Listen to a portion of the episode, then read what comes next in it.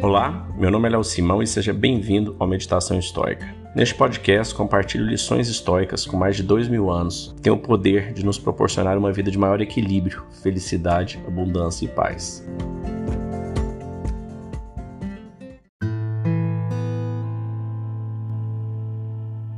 Veja as coisas como elas são.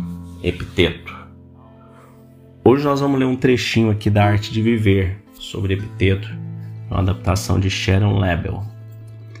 As circunstâncias não ocorrem para atender às nossas expectativas. Os fatos acontecem como têm de acontecer. As pessoas comportam-se de acordo com o que são. Acolha as coisas que de fato conseguir.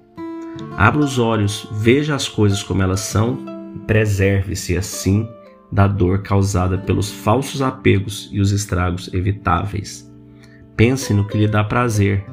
Os instrumentos, seja quais forem, de que você depende, as pessoas que lhe são caras, mas lembre-se de que cada uma delas tem caráter próprio, separado, independente da maneira como as vemos. Como exercício, pense nas menores coisas às quais você está ligado. Por exemplo, vamos supor que você tem uma xícara favorita e, afinal das contas, apenas uma xícara. E caso ela se quebre, você pode lidar com o fato. Em seguida, passe para as coisas mais importantes, as pessoas às quais você se sente mais apegado.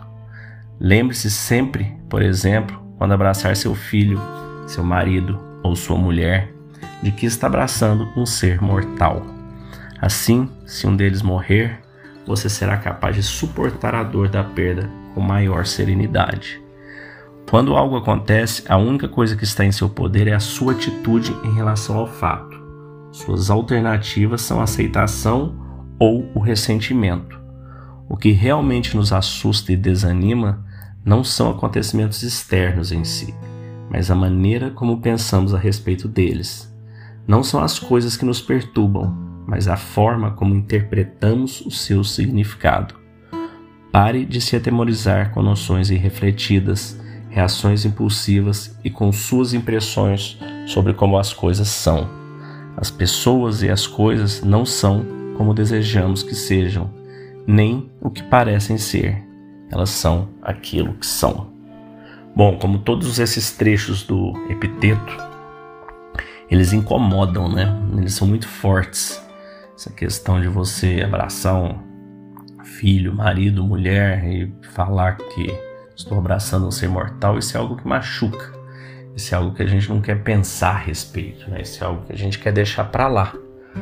E, e o estoicismo, ele é uma filosofia que nos faz muitas vezes olhar para coisas que a gente não quer olhar.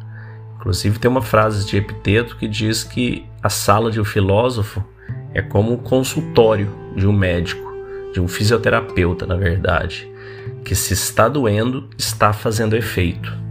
Ou seja, a gente olhar muitas vezes para esse lado que nos traz desconforto é o que nos faz dar um passo no caminho da nossa evolução. Enxergar o óbvio, enxergar a verdade e, com isso, transformar essa verdade em mais serenidade, em mais tranquilidade, diminuindo assim a ansiedade, diminuindo o medo e se entregando às coisas como elas são. Isso não é fácil, isso é um processo, isso, o fato de você ter escutado esse podcast aqui não quer dizer que você vai saber aplicar isso na sua vida. Isso é um pouquinho por dia e é o que a gente tem feito na nossa comunidade, no nosso grupo de discussão diária no WhatsApp, nos nossos encontros semanais pelo Zoom. É exatamente trocado experiências e encontrado formas de como aplicar cada um desses conhecimentos em nossa vida.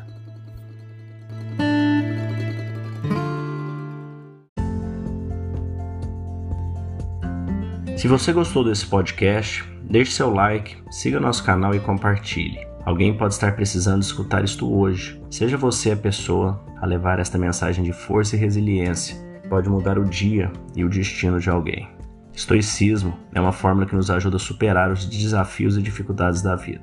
Você pode nos escutar diariamente no Spotify, Apple e Google Podcast.